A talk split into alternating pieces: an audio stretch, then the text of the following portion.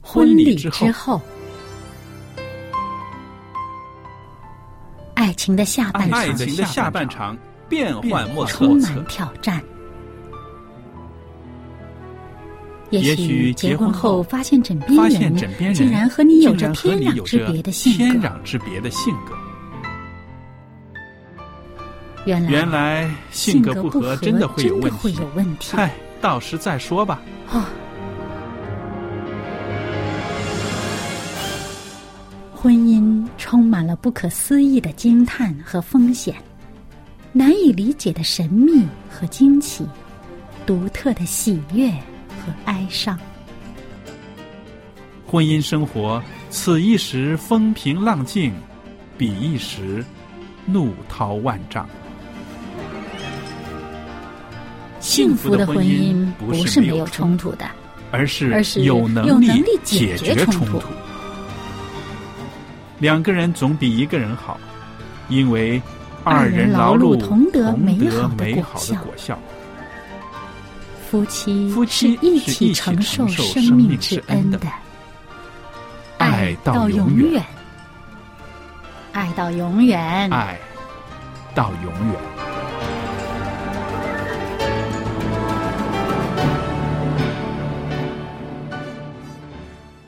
收音机旁边的听众朋友，大家好！您现在收听的是希望之声福音电台，我是肖佳丽，在这儿呢为大家主持的节目是《婚礼之后》。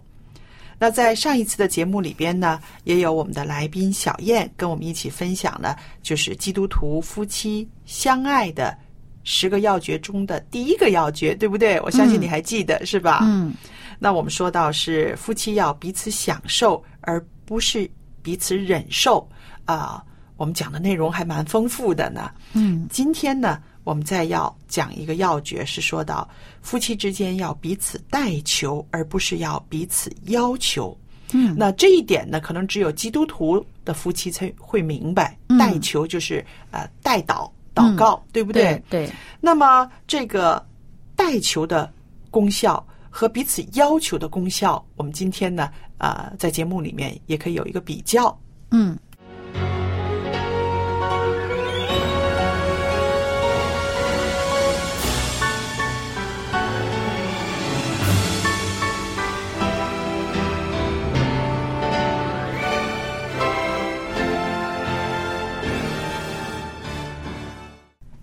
说到夫妻相爱的这个要诀之一，彼此带球，而不是彼此要求。我想让我们就想到，我们先认识一下祷告，对不对？嗯，祷告呢，呃，是基督徒的人生里面非常重要的一环。嗯，我们常常说啊、呃人呢是需要呼吸，但是基督徒需要祷告，因为借着祷告呢，我们跟上帝有联系，嗯，对？吧？那么祷告呢，我们有一些内容，有赞美上帝啦，还有呢就是我们感恩呐，嗯然后还有就是要把我们所求的、所想的跟上帝说出来，嗯，还有一些认错啊，对，啊嗯，认错。那我们就想到啊，为什么我们会啊要帮我们的伴侣祷告呢？那这个是一个蛮复杂的一个情况之下的，对不对？嗯通常是啊，他有一些缺乏了，他嗯有缺乏，我们凭着爱心为他代祷。嗯是不是？但是呢，非基督徒的朋友们呢来说呢，可能不知道这个秘诀，嗯不知道这个秘诀的时候呢，他有一些缺乏，他有一些缺点的时候呢，我们会直指出来，甚至要要求他要改变。嗯，有些人呢，他们呃，这个信仰他不是基督教，嗯那么他们可能去求神拜佛啊，他们也会用这个方式啊。嗯总而言之，想希望借助一些呃超出于自己人力能够达到的呃一些能力哈。嗯那么我们知道，我们这位所信的，我们所信的这一位上帝呢，他是真神的哈，呃，耶稣基督。那么呃，而且呢，我们所代求。所达到的这个呃效果呢，我们自己都是亲身经历的。我自己就非常的切身的这个体会到呢，呃，这个代求的重要。嗯嗯你会觉得你每一次祷告的时候，上帝一定会帮助你，是吧？嗯，像比如说这个丈夫他情绪激动的时候，嗯啊、做一些过激的一些表现，那么我即刻嗯啊、为他代求，嗯即刻祷告，那么他就也是即刻有这个效果出来，哦就是他很快安静下来了、嗯嗯啊，然后就就变成其实根本没有必要去争吵，没有呃就没有必要嗯呃再有下一步的这个什么问题出现，嗯哇，这是一个蛮好的方法。我知道呢，呃，我有的朋友也是这样子，他说他每一次呢，啊、他对他的伴侣很想发脾气、很火大的时候呢，他先跟自己说：“走开，走开，我要去祷告。” 走开，走开！我要去祷告。嗯，那么我想呢，这是一个啊呃不错的一个啊缓解的方式。嗯，但是我们就想到这个代求跟要求呢，确实是有一定的这个呃距离的，是不一样的。对那夫妻之间常常是会彼此要求的，嗯因为我们会想啊、你是一个大人了嘛，啊、对你跟我是一样的嘛，为什么我明白的事情你不能够明白，我可以做到的事情你不可以做到，是不是嗯嗯？可较真儿了。对对不对？越是夫妻越较真儿， 是 不是？因为关系非常的密切对，而且呢，两个人呢，真的是呃，看的很多。就说我们外人看一个人吧，我们总还是隔着几层，对不对、嗯嗯啊？maybe 能够全部都了解，可是夫妻在一起的时间很多，而且呢，在家里面呢是一个最自然的状态，所嗯以很多缺点呢，我们是看在眼里，但是看在眼里之后呢，我们就会觉得你得改，嗯对不对？嗯为什么我可以做得这么好，你不能做呢？是不是？所以这种啊要求之下的话呢，往往呢，开始的时候可能还会有效。嗯因为开始的时候会有一点忌讳嘛，哎呀，不要惹他不高兴，对不对？我要去改。可是嗯也有这种讨好对方的这种心态、啊，是慢慢这种讨好对方的心态淡了以后呢，嗯就开始觉得对方施加压力了，觉得对方给自己压力了，嗯是、嗯还有呢，呃，生活里边呢，呃，会觉得我以前也是这样子的啊，你都没嫌我，为什么现在我这样子你就不能够容忍呢？嗯，那种逆反的心理也会出来了。嗯，然后接下来呢，就会有很多的啊、呃联想啊，你现在没有以前那么爱我了。是不是？嗯还有，你没有以前那么体贴我了、嗯啊！结婚之前你是比较温柔的，现在怎么变成这样？是不是？嗯然后我们就像看到了这个要求的后面呢，会带出来很多很多理不清的一些个问题出来了。嗯，还有呢，就是说，呃，他当他觉得没有一个呃更高的靠山可以去祷告祈求帮助。的时候，他一定会用自己的方法去寻求解决之道。那么，他用自己的方法的时候，最直接的就是我，呃，要求了嘛。嗯啊啊，不管是说出来也好，还是在自己心里边酝酿酝酿，然后就窝了一肚子的不满也好，嗯他他这种要求的这种心态呀、他嗯对对方有要求的这种心态就越来越大。嗯嗯，那其实呢，我自己在想呢，啊，夫妻之间彼此有要求，也绝不是说绝对不好的。嗯，但是呢，这种要求的表达方式还有出发点，应该要让对方了解，嗯是不是？那我们说啊，你希望对方有一些改变。有一些改善，对不对？嗯我们说这个是好的，有一个更高的标准，对不对？嗯但是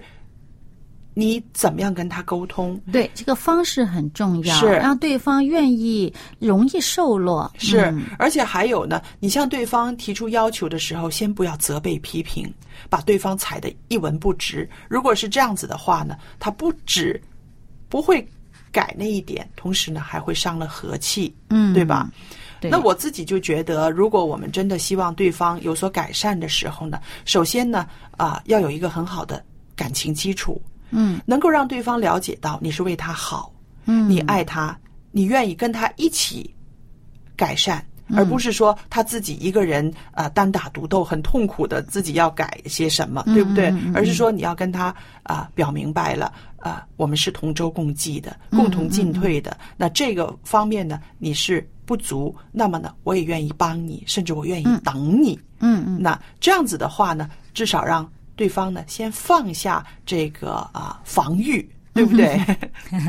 对，呃，那么呃，还有呢，就是说我们前面所提到的这个代求，嗯就是祷告，嗯因为呢，呃，上帝他很乐意帮助我们。嗯那么，当我们寻求上帝的帮助的时候呢，嗯、我们自己的这个想法啊，嗯呃，就等于说是我们到上帝面前去开放了自己是的这个想法，愿意被上帝调整。所以，当我们祷告的时候呢，其中一方面就是说，上帝他也开始在。我们自己的心里面做工呢，调整我们的想法。所以有的时候呢，你对对方有要求，不等于那个要求是合理的，是正确的。嗯嗯嗯，有可能你看差了，嗯，有可能你看的是呃某一方面而不够全面，嗯所以当我们到上帝面前去祷告的时候，嗯虽然我们出发点是想为对方带祷，希望上帝调整对方，但其实呢，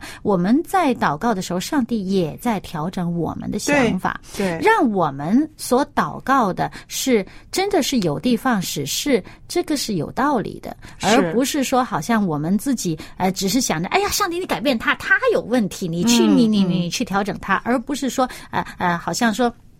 他有问题，我没问题。但其实当如果是我们想错了。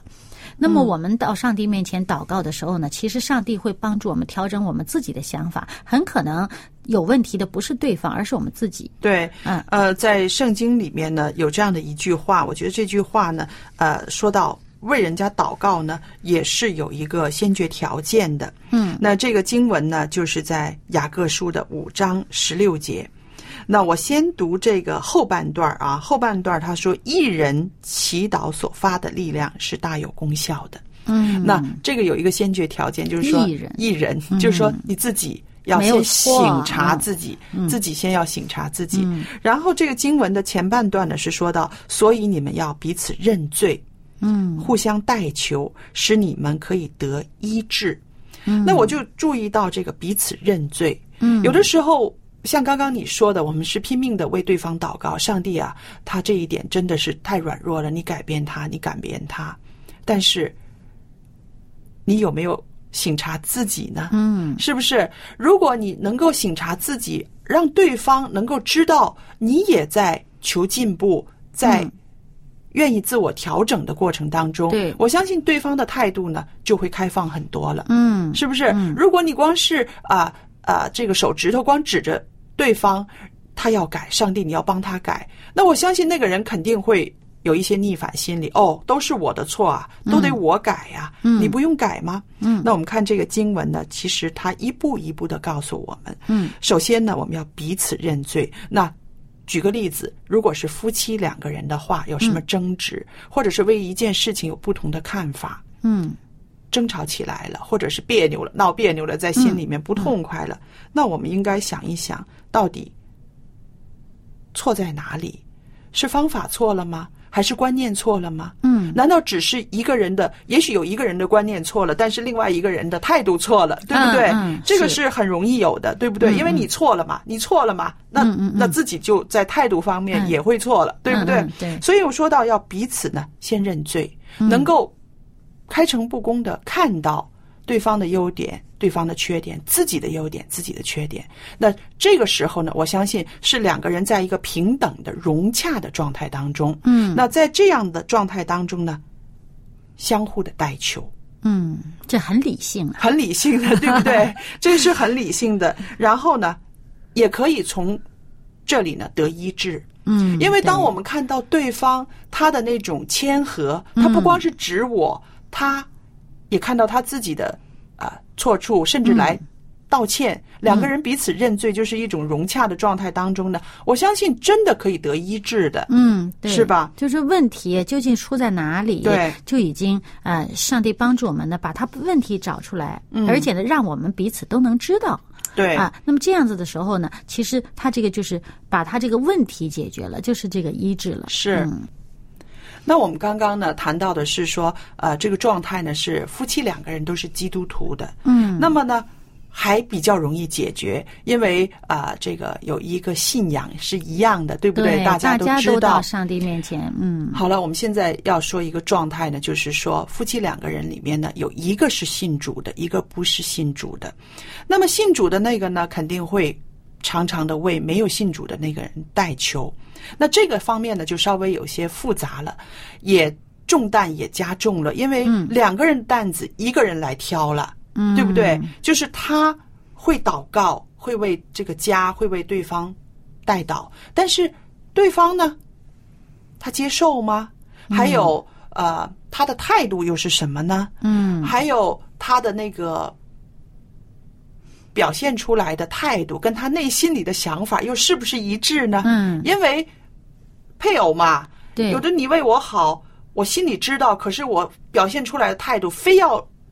让你不好受，也有这样的状态，嗯有是对不对？所以我们就看到呃。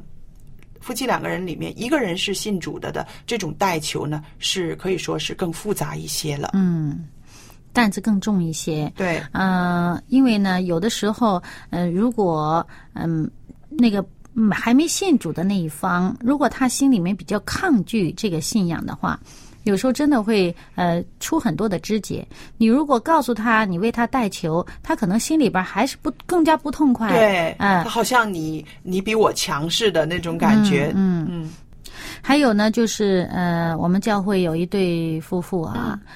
嗯、那么这个妻子是小的时候就已经信上帝了，嗯那么。这个丈夫呢，他是呃一直都不肯信上嗯帝，而且也蛮抗拒的，脾气也很倔，也那么这个妻子为他持续祷告了几十年啊嗯啊、直到她的丈夫都退休了，嗯这个丈夫才真的是信主了。嗯嗯，那么这个太太真是高兴的不得了啊！说我为他祷告了几十年。嗯，几十年真的不是一个短日子啊。，对啊，对啊，因为他们结婚也蛮早的，嗯嗯、这个太太大概有没有二十岁啊就结婚了嘛？嗯那么一直到后来，这个你想到她丈夫都已经退休了，这才真正两个人在信仰上合一了。嗯所以真的是很不容易的一个长期的呃持久的一个呃等待啊。是，所以我们也看到这种恒切的祷告，它是有力量的，对吧？所以呢，我们如果说祷告还没有见到结果，那么可能是时间还没到。是， 有可能，有可能，那么其实呢，就是说，当我们生活当中啊，你知道一方他还没有接受这个，嗯呃，他很抗拒。如果，嗯那么你。知道这个是真的，是好的，对大家都有嗯益的。其实你不一定要要很强势的表现出来，要向他推销这个东西。嗯对，就是你默默的在你生活当中实践出来，是他看到你的好行为，他会默默的。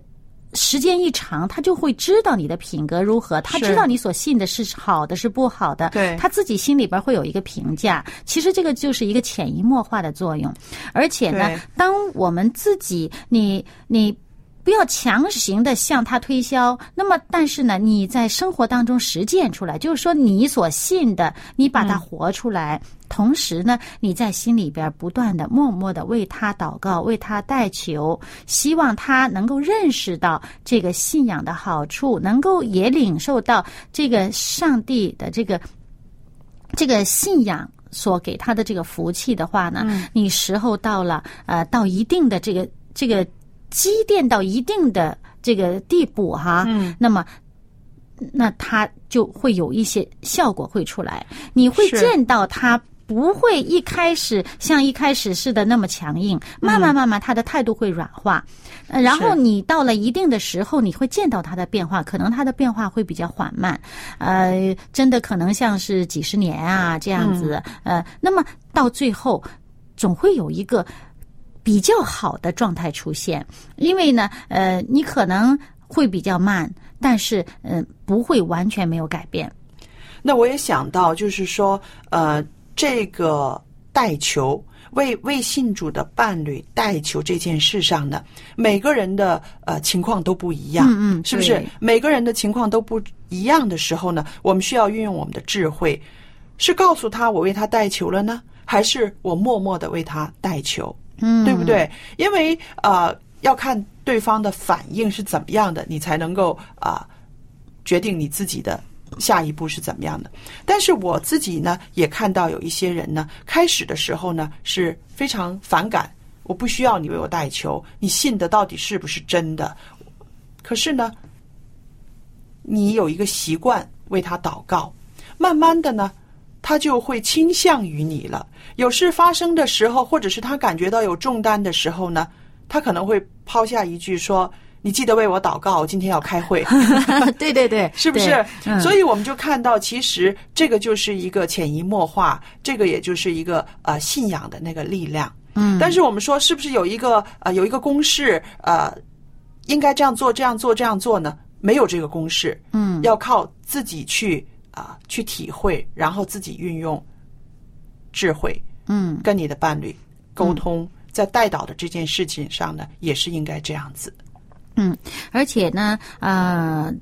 对于告不告诉他这件事儿哈，嗯呃，我觉得有一些紧急的事情，呃，是可以告诉他的。嗯，嗯，告诉他你为他祷告，嗯啊，那么他心里边会觉得啊，你关心他这件事情是啊，而且呢，呃，觉得你很很有心，他心里会、嗯会有一种愉悦的感觉，会有一种被支持的感觉，是，嗯有的时候我觉得啊、呃除了我们让对方知道我们为他祷告之外呢，有的时候我们为一些个事情、一些社会上的一些事情，或者是我们看到的一些事情，或者是一些可以触动他心里面的一些事情祷告，其实呢，也是一个啊、呃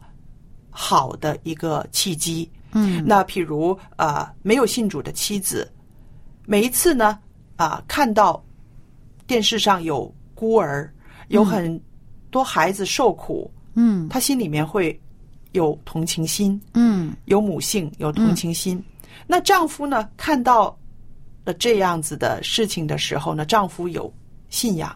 嗯就会过去安慰妻子说：“是啊，这个世界上是很多苦难的，这些孩子们真可怜。我能够做到的就是为他们祷告，希望他们能够早一些找到自己的安身之所。”嗯那我觉得这样子的话呢，啊、这个妻子呢，她自己心里面也很同情这些孩子们嘛。嗯那么她听了自己的丈夫也愿意为这些事情也祷是告，认同，嗯也是认同，也是认同的。慢慢的，慢慢的呢，她也会知道啊，自己的丈夫不光是为自己祷告，同时呢，她也为很多社会上的事情嗯祷告。所以我觉得啊，在这些个啊家庭里面，我们会知道，一个信主，还有一个还没有信主的人呢，的确有很多的困难，有很多的啊、矛盾的地方。嗯，但是呢，并不是不能够解决的。嗯如果你有这样子的重担，你就要向上帝求智慧，嗯，上对帝给你充充满满的智慧，你可以在带导的这件事上，为妻子、为丈夫带导、为家人带导的这件事上呢，你有足够的力量。嗯，还有一件呢，就是说我们祷告呢，不要说只是从自己。觉着的这种想要的是的方式对去祷告，因为我们其实真的是要要多读圣经，明白上帝的这个心意呃，明白上帝的心意和上帝的品格。你知嗯道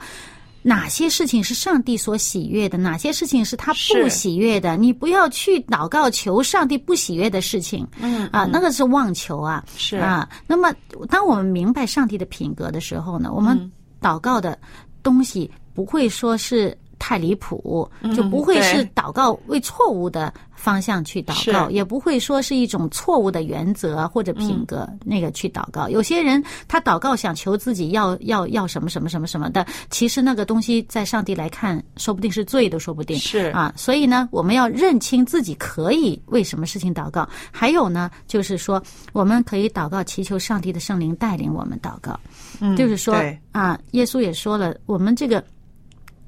上帝呢，呃，这个圣灵用说不出的叹息为我们代求啊，嗯我们可以祈求上帝带领我们做一个比较恰当的祷告。是，呃，在圣经这个雅各书呢第五章十三节有说到，他说：“你们中间有受苦的呢，他就该祷告；有喜乐的呢，他就该歌颂。”其实，关于祷告这个事情呢，在圣经里面对我们也有很多的教导的。嗯。我不懂太多的复杂字句，只会简单的说我爱你。我不擅长太多的温柔关系，但你知道，在我心中只爱你。当生命下起雨，你陪着我淋，是你的鼓励让我走下去。你胜利与我同行，让我不孤独前进。看着沙滩上的足迹，记录你和我欢笑的踪迹。你与我同行，那些美好的都将要鲜明。听着海浪的乐音，是我们在沙滩上甜美的交响曲。